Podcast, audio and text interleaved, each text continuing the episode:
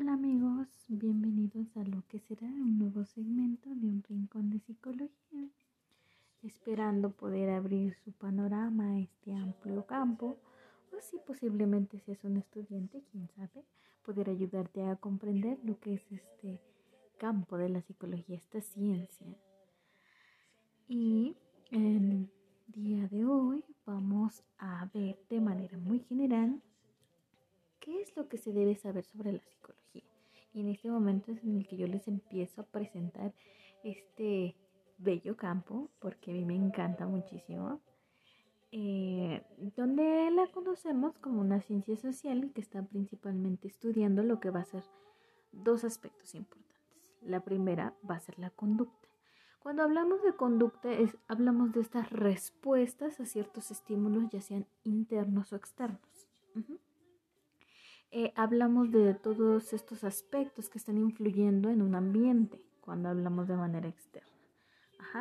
Algo que sucede a nuestro alrededor nos va a influir a nosotros a movernos, a hacer cierta acción. Eh, cuando hablamos de estímulos internos, estamos hablando un poco más de las emociones. ¿Cómo me siento yo y qué es lo que sigue después de eso? Cuando nos sentimos tristes, o cuando nos sentimos alegres, reímos, lloramos, gritamos, ajá. Entonces, de esto nos vamos a basar al segundo punto, que son estos procesos mentales. Y cuando hablamos de los procesos mentales, son esta forma de asimilación de la información, donde se va a almacenar, elaborar, elaborar perdón, y traducir todo lo que está pasando a nuestro alrededor. Es como estamos estructurando o, añadiendo la información del exterior a nuestro conocimiento. Eh, un estímulo se presenta, nosotros lo analizamos, lo vemos y lo transformamos, lo traducimos a nuestro lenguaje, de tal manera que le damos un significado. Entonces, por ejemplo, el tono en que alguien me dice algo puede que sea su tono natural, pero yo lo voy a traducir a que a lo mejor me está gritando o me está tratando mal. Entonces, por ejemplo, ese es un punto en el que se debe de tener cuidado la mayoría de las veces porque por un aspecto que podría parecer simple puede crear un conflicto entre ciertas personas. Entonces, la psicología se formó como una disciplina. En las disciplinas estamos entendiendo que es un estudio metódico. Es un crecimiento eh, de dar razón y de ser independiente de otras ciencias. Estaba buscando explicar todos estos aspectos que no eran tanto científicos, refiriendo a parecían mucho más empíricos y esto incluso se puede notar desde su creación. La presencia de esta ciencia siempre ha permanecido. Es como todas las ciencias, eh, siempre se vio una influencia, pero no hubo un reconocimiento hasta cierto acontecimiento. Y entonces, dentro de la psicología, este acontecimiento se da en 1879 durante la elaboración del primer laboratorio psicológico experimental de Gidelgund. Entonces, es aquí donde partimos en el desarrollo de ya no una disciplina, sino de ya una ciencia porque ya se está buscando dar un reconocimiento a ciertas acciones a través de análisis, de registros, entonces va a comenzar a, a crecer. Normalmente cuando hablamos de psicología, lo primero que la mayoría piensa es un diván.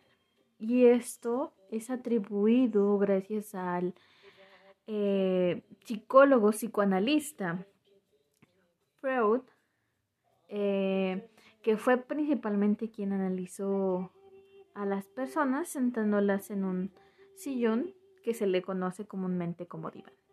Ajá, en este atribuía, más bien estudiaba lo que era el consciente, el inconsciente, el subconsciente, nuestros impulsos, eh, algunos acontecimientos como el, histrionismo.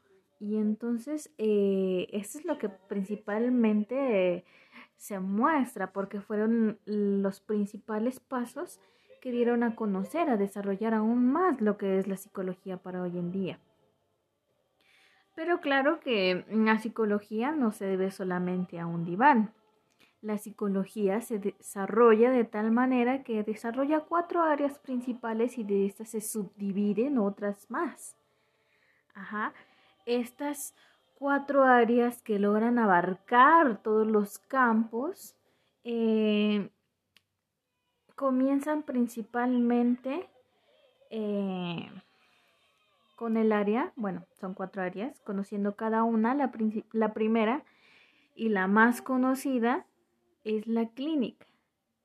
La clínica está más asociada a hospitales o a consultorios.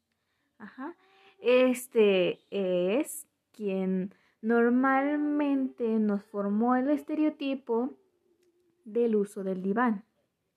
En este se hacen investigaciones, evaluaciones, diagnósticos, tratamiento y prevención en la afección de ciertas, em, digámoslo, aspectos que perjudican lo que va a ser nuestra salud mental y nos van a permitir ver la conducta adaptativa de cada una de las personas. Entonces, cuando alguien viene a nosotros como psicólogos, tenemos que investigar por qué viene con nosotros, qué lo hace sentir así, evaluamos cómo ha llevado esta situación, damos un diagnóstico y comenzamos a tratar. En algunas ocasiones sirve como prevención cuando vemos ciertas actitudes que pueden perjudicar el bienestar de esa misma persona o de otros. Y es entonces donde ponemos un énfasis a lo que va a ser el código ético del psicólogo. Ajá. Cada psicólogo tiene en cuenta que la información que su paciente le está dando únicamente lo puede compartir con otras personas de ser absolutamente necesario o de tener una evaluación con un psicólogo profesional, no cualquier persona. Entonces, esta información es confidencial y se le dice al paciente, o al menos eso debería suceder. Tu información no va a salir de aquí a menos de que esté o posiblemente vaya a afectar tu integridad o la integridad de otras personas. Ajá. Y entonces, dentro del campo de la psicología clínica, hay diferentes enfoques eh, para tratar ciertas situaciones. Está el constructivismo, el conductismo, la gestal, el psicoanálisis, donde vamos a ver eh, la forma del aprendizaje de la persona, la percepción, cómo se ha comportado, qué ha reforzado esos comportamientos y de ahí vamos a comenzar a trabajar para bienestar de la persona una vez que se haya conseguido la información de, de nuestro paciente. Y en algunas, de hecho, en algunos enfoques no se le conoce como paciente, sino como cliente. Y eso va a ir variando de acuerdo al enfoque en el que se vaya a dar. Ahora, en la psicología social va a haber una cercanía a lo que conocemos como la sociología. Es, vamos a estudiar al ser humano, a su conducta, a su cultura dentro de un grupo eh, escolar, familiar, religioso. Ese es eh, como que más amplio y por eso es mucho más cercano a lo que es la sociología, porque la sociología estudia a un grupo y la psicología estudia al hombre dentro de un grupo. Entonces tienen a, em, compartir intereses. Y entonces pasamos a la siguiente, donde aquí quisiera abordarla más bien con una frase. Dice, supongo que es tentador tratar todo como si fuera un clavo, si la única herramienta que tienes es un martillo. Y entonces, desde Abraham Maslow, hablamos de la psicología educativa. ¿Y por qué, qué énfasis tiene un clavo y un martillo? Bueno, ya sabemos hoy en día que no todos los pequeños, los adolescentes, los adultos aprendemos de la misma forma. Todos somos completamente diferentes. Todos aprendemos de diferente forma. Sin embargo, eh, compartimos con otras personas ciertos aspectos para el aprendizaje y entonces es cuando nacen los estilos de aprendizaje visual, kinestésico, este, auditivo y estos tienen a combinarse kinestésico con visual kinestésico con auditivo, visual auditivo. Ajá. Entonces hay una infinidad de combinaciones y es entonces donde se comienza toda esta, todo este intento de revolución para la presentación de esos aprendizajes a los pequeños, a los adolescentes, a cualquier estudiante que esté dispuesto a aprender cierta información. Y, por ejemplo, en este campo, hay mucho más trabajo porque tenemos que ayudar a pequeños, no solo los que asisten en la escuela normal, sino aquellos pequeños que tienen algún aprendizaje diferente o complejo que puede resultar para los, a los adultos que están acostumbrados a los niños, que todos aprenden, todos hacen la misma actividad. Y entonces eh, resultan como, como si todos, todos los pequeños fueran del mismo color y de repente tienen uno de un color diferente. Y entonces no saben qué hacer, entran en conflicto, porque no saben cómo manejar al pequeño, no saben cómo hacerle llegar todo este conocimiento.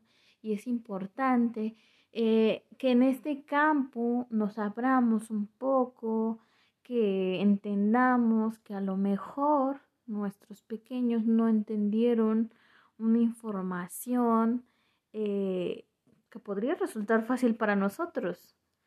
Y que en algunas ocasiones, debido, por ejemplo, a la pandemia, les hicimos la tarea porque los veíamos que no podían nada más y nos molestaba o nos enojaba, que no podían y a nosotros eso nos parece muy simple es que ellos no tienen los conocimientos que nosotros tenemos hasta ahora. Y entonces lo que tenemos que hacer es ayudarles a comprender. Bueno, si no entiendes con los números, te lo voy a hacer con una representación gráfica.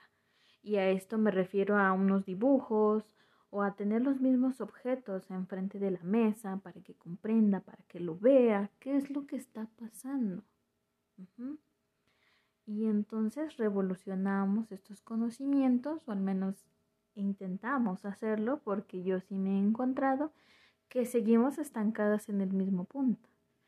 Pero aún así nosotros seguimos trabajando y de hecho se desarrollan nuevas disciplinas, como por ejemplo la neuroeducación, donde se enfocan más en el estudio del funcionamiento del cerebro del pequeño, para con ello presentarle la información. ¿Cómo es que él procesa esta información? Ajá. Y bueno, entonces pasamos a la última área, que es la organizacional. El organizacional principalmente se piensa en lo que van a hacer las empresas. Y en las empresas hablamos de un análisis dentro de, hablamos del desarrollo del clima organizacional, del estudio externo. En el externo, por ejemplo, cómo nuestros clientes nos ven a nosotros como empresa, eh, el cómo vender, el qué debemos de ver para comprar, cómo distribuir las herramientas que tenemos a la disposición. Ajá. Dentro de este campo organizacional también se estudia a cada miembro que pertenece a la misma. Por ejemplo, estudiamos el ambiente de nuestros trabajadores operativos, pero también vemos cómo están actuando, cómo está interactuando nuestro jefe de ese personal. Ajá. Si resulta muy autoritario y a nuestros empleados eso no les gusta, les molesta, eh, puede que tengamos afectaciones en la producción o de manera más externa, vemos qué es lo que es más viable, más confiable venderles a otros. En el sentido de hacer un análisis, eh, me encuentro en un pueblo pequeño, ¿qué sería más viable vender? Si ellos producen sus propios alimentos, entonces podría vender a lo mejor muebles, eh, algo, buscar, indagar entre las necesidades. Y ese es un punto muy clave. Para vender algo, tienes que crear una necesidad, analizar las necesidades que están dentro de ese campo. Y entonces, dentro de estas cuatro áreas, vemos un desarrollo infinito de diferentes campos donde trabajar, porque vemos que la sexología puede entrar dentro de la psicología, la neuropsicología entra del campo de la educativa y este, la psicología jurídica, incluso nos mezclamos con otras ciencias que nos ayudan, nos complementan y nosotros también complementamos a ellas, pensando en la mejora, porque por ejemplo está la psicología del deporte, la psicología forense. Estos solo son algunos de los campos, pero hay infinitos, hay muchísimos. Se mezclan entre áreas creando otros campos, pero estas cuatro áreas van a ser las más importantes porque de cada una de ellas se va a desarrollar lo demás. Y entonces quiero finalizar este pequeño audio, mm, bueno, ni tan pequeño, ya, ya va un tiempo con una pequeña frase con la que vamos a iniciar en nuestro, siguiente episodio. Dice, Sauce llorón que no paras de llorar, ya déjate de lamentar. ¿Es acaso porque ya se ha ido y para siempre lo has perdido? En tu rama se mecía y añoras lo feliz que esto te hacía. En tu sombra hallo la paz, ¿nunca pensaste no verlo más. Detén tu llanto, sauce llorón, mantén con vida esa ilusión. Creíste que al morir no lo verías más, pero siempre en tu corazón lo llevarás. Esta es una frase, más bien es una poesía de una película llamada Mi primer beso. ¿Y por qué les estoy leyendo esto? Bueno, en en septiembre, el 10 de septiembre, para ser específicos, se celebra la prevención del suicidio. Para entender el suicidio, primero es importante entender el duelo. Y esta frase nos hace énfasis al duelo. Quiero que piensen o escriban, como quieran, tres palabras que les vengan a la mente después de escuchar duelo. Y con eso trabajamos en la próxima. Un placer estar con ustedes y hasta luego.